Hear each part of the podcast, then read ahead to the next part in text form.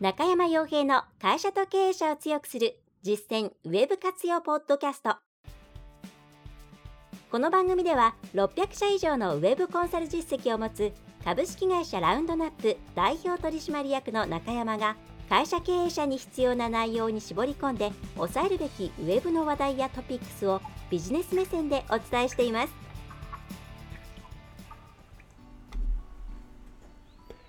皆さんこんにちは。ラウンドラップコンサルティングの中山です。それでは本日もですね、会社と経営者を強くするウェブ活用、ウェブセミナーですね、それからポッドキャストをやっていきたいと思います。映像の方は今回、YouTube、それからながら聞きとかをしていただくための音声ですね、の方は、ポッドキャスト、それからスティッチですとか、Spotify ですとか、様々なところで配信を行っています。中山洋平で検索をしていただくと、まあ、あるんじゃないかなと思います。サウンドクラウドがちょっと更新が止まっているので、えー、サウンドクラウドはちょっとお勧めしていませんが、まあ、Apple のポッドキャストか Google のポッドキャストが一番、うん、楽かなと思いますね。はい。で、えー、今回はですね、まあ、次回ちょっとコラボ会の配信、まあ、えっと、まあ、ほぼ決まりだと思いますが、まあ、えー、なんで、今回は少し、そうですね、えーまあ、よく皆さんがお持ちのお悩みについての回答と一つのヒントですかね、というところをしていければと思います。で今回ですね、まあ、よくこれはお客様の方から質問されることもありますし自分自身苦労してきたことでもあるんですけれども、まあ、その皆さんがこうなんですかねよくお客さんのイメージがつかめないお客さんのニーズがわからない、えー、どういう言葉を言ったら刺さるかわからないそれから、うん、何でしょうね、えーえー、こういうふうに伝えたんだけどもどうも相手がしっくりきている感じがしないとかそういうふうにですねこううまくお客さんとのコミュニケーションが取れないあるいは相手の気持ちを推し量ったりとか自分が伝えたいと思っていることをうまく伝えら伝えられていないような気がするとかですね、えー、それでこう提案いい提案をしているつもりなのにそれがうまく理解してもらえないもらっていないようで、うん、失注してしまったとか。えー、あとは提案を作っているんだけれども一体どういう切り口とかあるいはどういうレベル感で話したらいいのかとか、えー、そういうことをですね、うん、悩む方って多いと思うんですね。で、えー、これについて一つこうこういうふうにこういうことも一緒に考えたらいいんじゃないかっていうことを今回お伝えしたいと思います。で、えまあ、端的に言えばですね、えー、とまずうん皆さん結構ですね特に提案を作る段階でやりがちなんですけれどもデータですね、その企業さんがどうのホームページとか、それから、うんまあ、そのざっくりとしたヒアリングした売上のデータとか目標数値とか、そういう、まあ、数字とかそういうものをベースにして提案を、まあ、そこだけで作ってしまいがちなんですけれども、それってものすごく難しいんですね。でそこからもちろんちゃんと提案できる方います。これ一応あのエクスキュートさせていただきますけれども、それはその数字の裏にあるですね、さまざまな情報っていうものを意識的あるいは意識していない状態で吸い取ってで自然と相手に合わせた提案を作れる人ってのはいるんですね。なので、まあ、あの結構トッププレイヤーとかですねうまこの先輩うまいなとかこの人うまいなっていう人はそういうのを無意識にやっちゃったりするんでそれをそのまま真似すると結構あのそれができない、まあ、私なんかはそういう、ね、天才型天才型というか、まあ、意識してやれる方ではなくてみんな考えて考えて、まあ、ここまで来たタイプなんで大体失敗するんですけれども、まあ、そういうちょっとですね、えーまあ、型を除きえー、まず皆さんにですねそういうこうどうもうまくコミュニケーションが取れてないとかどういうふうに言葉を紡いだらいいか分かんないっていうふうに悩んだ時には、えー、皆さんぜひですねデータだけではなくてもちろんデータ大事ですよ。データがなければ裏付けとかできないですからデータ大事なんですけども、えー、もっとですねビジュアルとかえー、そうですねまあそうですねその感性的な定性的なものっていうものを取り入れた後に、えー、改めて何を話そうかなとかどういう、うん、言葉単語を使おうかなとか例えばそれがウェブサイトなのかホームページなのか売上っていう言葉なのかプロフィットあ利益あ利益っていう言葉なのかプロフィットっていう言葉なのかとかねえー、コストって言えばいいのか費用って言えばいいのかとかそういう言葉の選び方とかあるいは競合さんの、えー、競合を持ち出すんでしたらどんな競合を連れてくるのかっていうところそういう相手に響く相手がイメージしやすいものをこう出していきたいと思うんでしたらもっとビジュアルとかこうグラフィックまあ画像とか、まあ、動画ですねそうそういったものをベースにですね、えー、相手の生きている世界になるべく寄り添うっていうことを行ってあげると効果が出やすいです。はい、多くの場合データを見てそれだけで提案を作るっていうのはえっ、ー、とですね相手の何て言うんですかね懐に入ってないんですよ。でよくあの現場に行かないとよくわからないよねっ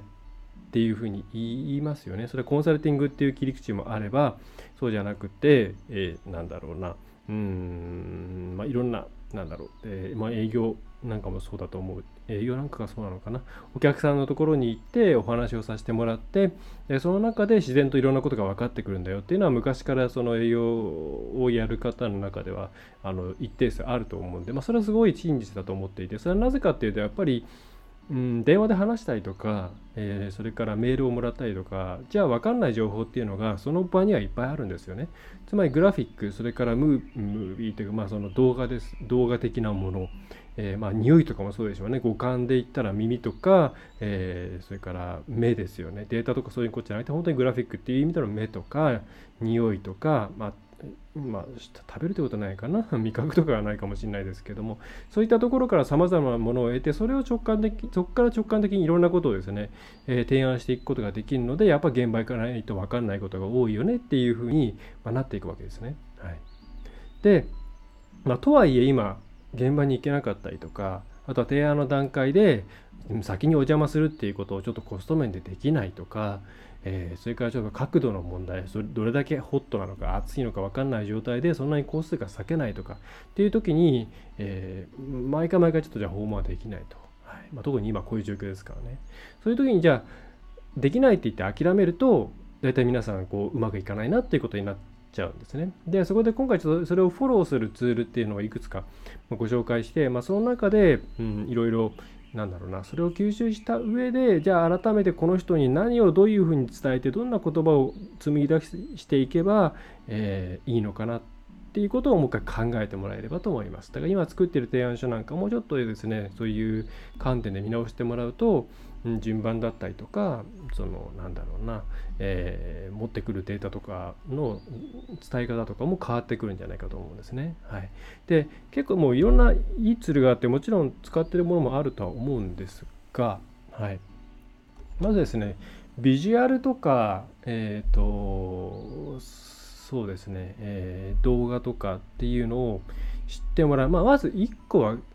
まあ、大きく2つの切り口があるんですけど1つはですね、まあ、現在ですね、まあ、現在の状況っていうのを把握するでもう1つはですねその、まあ、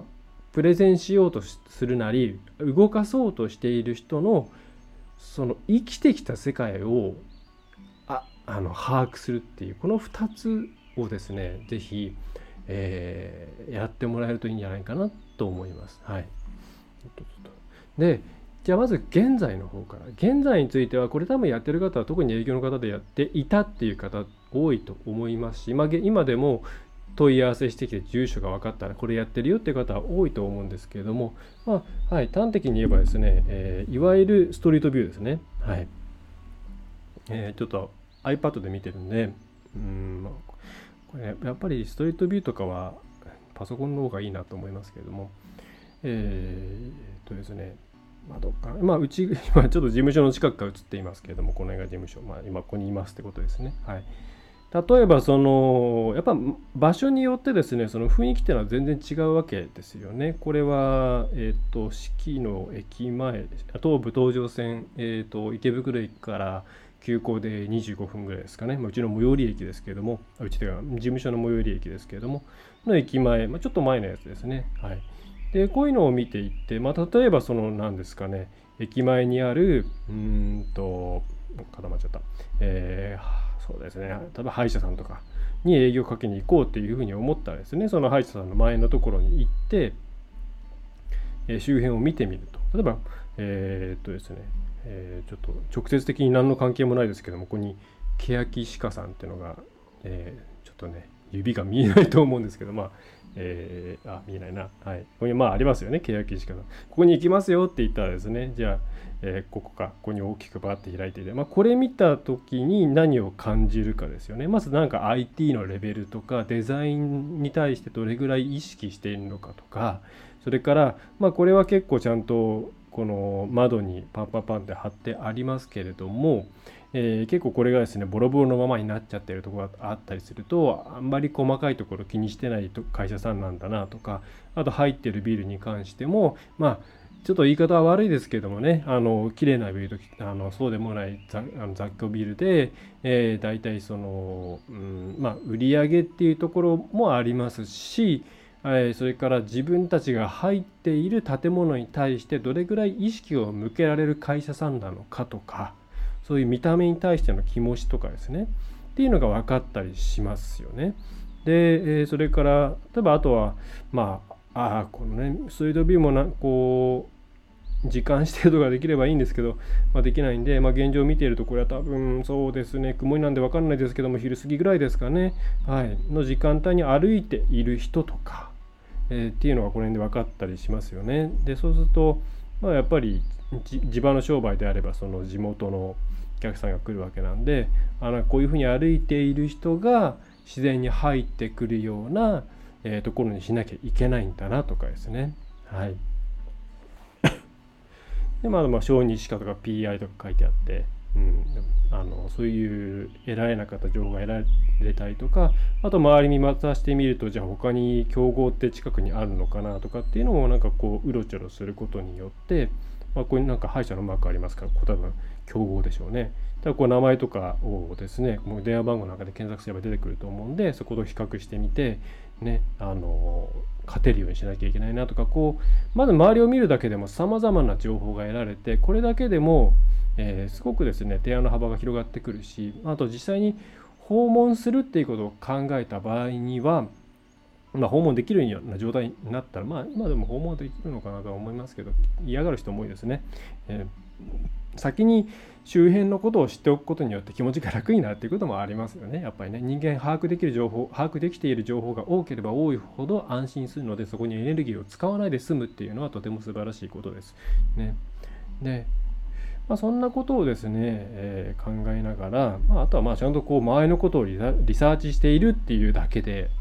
結構ですね相手の反応が良くなったりとか、まあ、そういうことはありますよね。はい、こういうふうにまず現在を知る。はいっていうことは絶対にまあやった方がいいと思います。やってないってやってる方も多いとは思うんですけどでマーケティングやる場合だったら、えーと、自社のまあマーケティングであればそのお客さんがいる範囲とかあるいは最近お客申し込んだ問い合わせしてきたお客さんの社屋とかっていうのを全部見ていくんですね。そうするとあこういう感じの会社さんがうちっていうのは割と、え問い合わせされやすいんだとかいうのが分かってきてそうするとじゃあ何が起こるかっていうと、えー、なんでだろうと、えー、そうそなんでそういう感じのね、えー、例えばそうですね、えー、解散がよく申し込んでくるんだろうってことを考えると自分たちがどのどの辺りに惹かれているのかっていうのが分かったりしてそれを、えー、まあ、もっとマーケティングの部分に注ぎ込んでもいいですしその問い合わせの対応の部分ですね。提案の部分で、えー、入れていってもいいですよね。そういうふうにこの何でしょうやっぱり現地の画像っていうのは相当ですね人間のあのいろんな能力っていうんですかね。その情報を汲み取る能力っていうものをあの発揮させてくれるのでそのまあ全国商売っていう場合であればそのお客さんになりそうな、まあ、お宅とかの前でもいいですし何でもいいですけどとにかくお客さんのえー、生活をもちろんまあちゃんとこれ Google ストリートビューですからプライバシーには配慮されているはずなんで、えー、知るっていうことはですね、えー、絶対やった方がいいです。はいまあ、こうやってまず今を知るっていうことをやっていただくと、ね、すごくいいんじゃないかなと思います。まあ、ストリートビュー、あとは、えっと最近 Apple の方のマップですね。こっちもですね、対応しましたね。はい。例えば今見ていた地域ってどこだ？式のこの辺かな？長押ししてえっ、ー、とこれでいいのかな？あ違う。これだ。これを押すんですね。この、え右上のえーと、双眼鏡みたいなのを押すとこれがこう動いてって、まあ、さっきこの辺にいたんですね。はい。はい、で、えー、まあ、ここで動かしてもいいです。まあ、ちょっと Apple マップの欠点は Google マップみたいに線引いてないんで、どこまでに行けるかよくわかんないですよね。ダブルタップすると、こう進んでいくんですけど、まあ、こっちまた違う時間帯、これちょっと朝っぽいですかね。になってくると、さっきとはまた違う絵面が見えてくるんで、まあ、2つこの2つしか多分今ストリートビューストリートビュー的なものを提供しているものってないと思うんで、えー、この2つ見てもらえるといいんじゃないかなと思います。まあ、ただ Apple マップじゃないとできないことっていうのは別にないんで、えー、まあどっちかでいいと言えばいいですね。はい。というのが1つあります。で、先にですね、ちょっとそれの保管情報を出しておくと、えー、っとですね、まあ、とは言っても、うん、その絵面として分かっている部分こういう人いっぱい歩いてるなとか、うん、のが分かってもやっぱりそれが数値で欲しいとかデータで欲しいっていうことはあると思うんですね。でエリアに関して言えば皆さんご存知ですかね。こういう JSTAT マップっていうものとかえー、っとレーサスって読むのかな。ちょっと読み方が分かんないんですけどね、えー、まあこれどっちも国が出しているさまざまな例えば、えー、っと JSTAT マップまあ無料ですよ、本当に。無料で使えて、えっ、ー、と、地域ごとのですね、タイムアウトしちゃいましたね。えっ、ー、と、無料でログイン、えー、ログインすることで使えるかな？えっ、と、地図で見る統計で、ちょっと具体的なもの今出しませんけれども、お客さんの情報いっぱい入っちゃってるんで、えー、私も例えばその、えー、最寄りのエリアマーケティングだったらその地域のですね最寄りの駅を中心に何キロとかやっぱり証券があると思うんでそこを中心にこうエリアを作ってその中の人口動態とかねえー、2人暮らしが多いのかな単身が多いのかな60高齢者の方が多いのかなとかそういう情報とか人口がだんだん減り続けているのかなだからこのあのマーケットでこのエリアっていうものは将来性があるのかなとかさまざまな情報をこれで得ることができますのででぜひですねこの J スタ E スタットですねごめんなさい、ね、E スタッ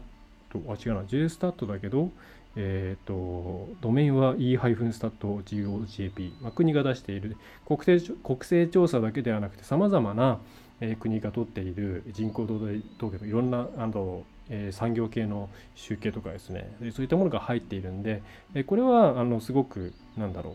えー、いろんな情報が得られるんでさっき見たマップの地域に関して具体的なデータが欲しいという場合にはこういったものを使ったりとか、まあ、あるいは、えーと、ちょっと切り口がこれも使ってみていただきたいんですけれども、えー、こっちの、えー、RESAS でレーサスなのかな、えー、みたいなこっちで見てみてもいいと思います。両方使ってみてください。あの難しい。ちょっと JSTAT の方は若干慣れが、あの何て言うんですかね、データ出すためにですね、まずエリアを組んで、エリアの中、エリアを作って、エリアを作った後にその中でどんな情報を得るのかっていうのを設定して、それをもとにどんなレポートを作るのか設定してっていうですね、流れがあるんですけど、それが非常に分かりやすい、分かりづらくなっちゃってるんですけど、まあ多分ヘルプとか、ヘルプとか見ていただければ使っていただけると思いますので、ぜひ使ってください。ださっきのビジュアル情報っていうものの保管としてこういうデータを持ってくるっていうことをすると、あの例えばアクセス解析のデータだけをもとに改善提案を持っていくなんていうよりは、はるかにですね特に地場の商売みたいなリアルなことをしているお客さんには響くのでそういうことをちゃんとやっていきましょう。もちろんそこのでどういう提案をするのかとかっていうのはいろいろやっぱりやっ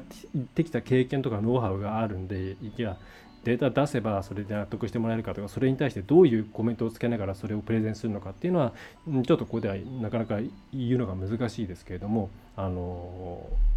まあ私は地域証券であれば、まあ、かなり使って、えーいました。これ無料でよくぞ開放してくれているなと思うところですね。はい、っていうふうに、えー、相手がどういうふうな言葉を使うとかそういうところっていうのは多分こういうふうのを見てもらうとこういう地域にこういうお店を構えているんだったらこういう感じの、えー、言い回しとかあとはこういう風景を毎日見てるだろうから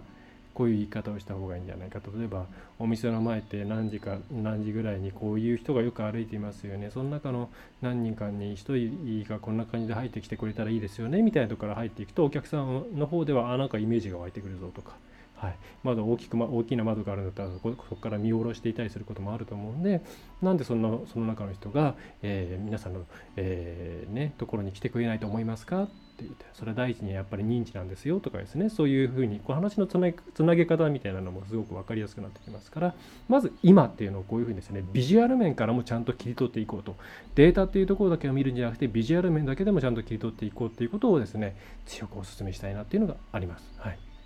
でここまでは割とですねあのやってる人はやっているんじゃないかなと思います。はい、でここまではいいんですけどでもう一個ですね是非やっていただきたいのは特にこれエグゼクティブ層とか自分と年の離れた人に対して、えー、何らかのこう話をしなきゃいけない時に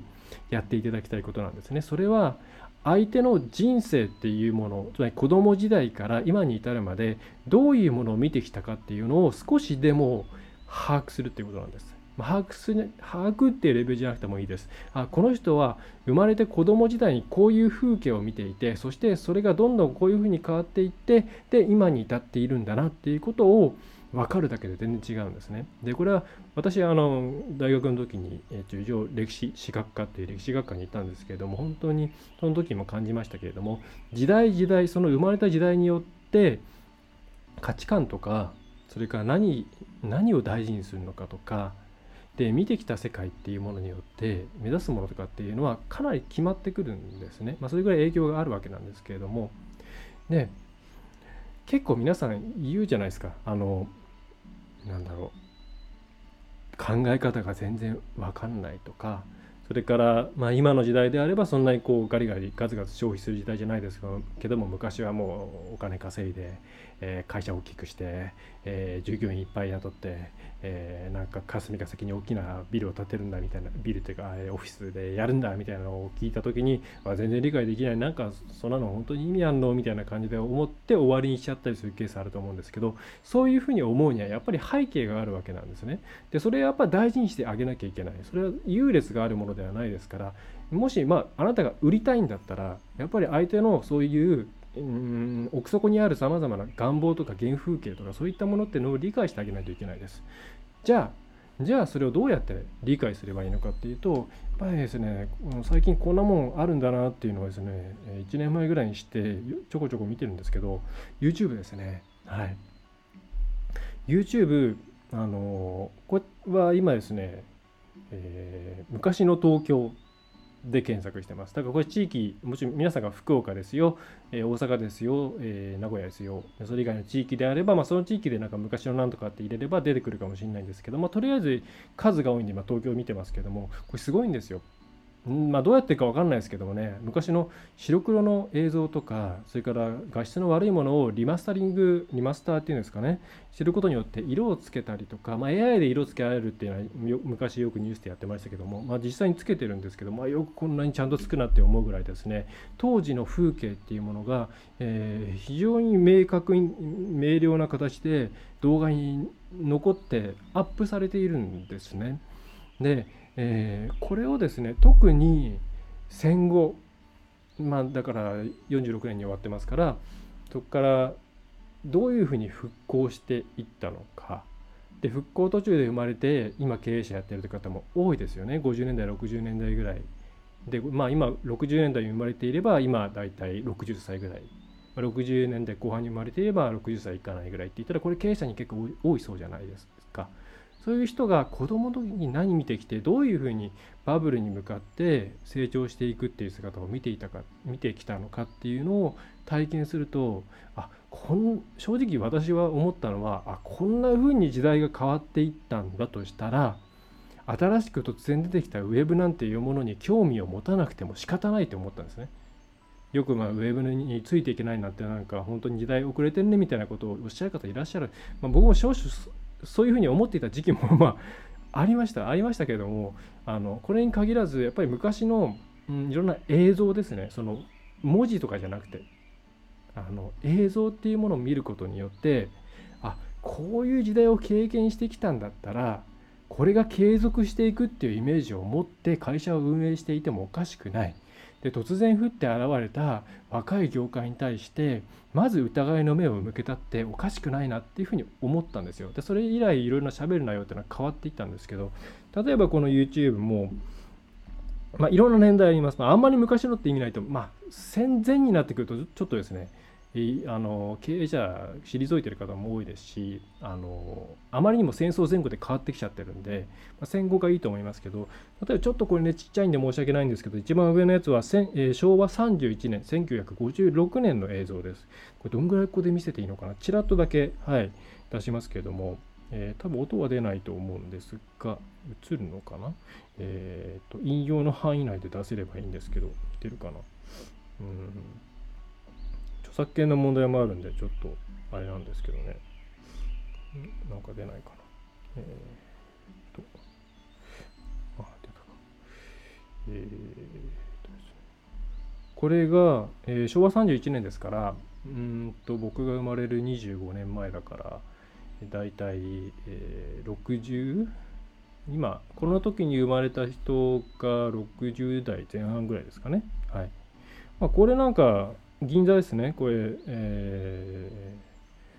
ー、かなり56年ですから、えー、戦後10年ですね戦後10年で一応こんな感じになってるんですよ。はい、すごいですよね戦後10年。まあ、とはいえやっぱりこれ大銀座とかそっちの方ですから、まあ、そこでこんな感じの、まあ、まだまだそんななんかこう土煙とかもあるしえー、軌道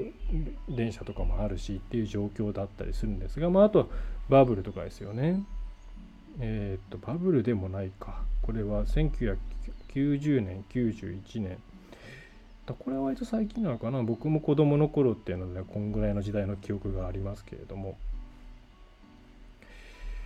えっ、ととかねあとまあ、車載画像とかもいろいろあったりとか、これぜひですね、実際にちょっとま見てもらいたい。あんまりこれ多分出し続けるの良くないと思うんで、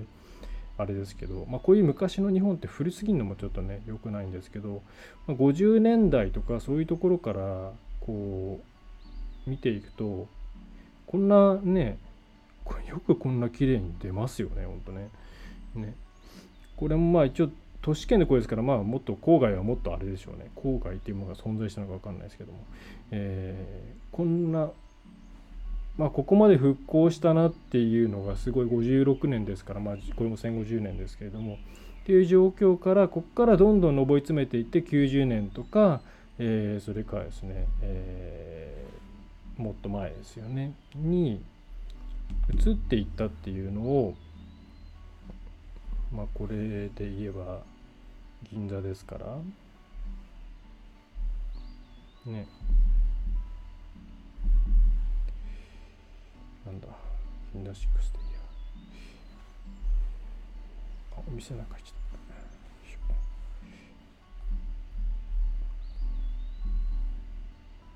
お店の中のストリートビューになっちゃいましたね。えー。そうです。まあ新橋銀座だからこっちのか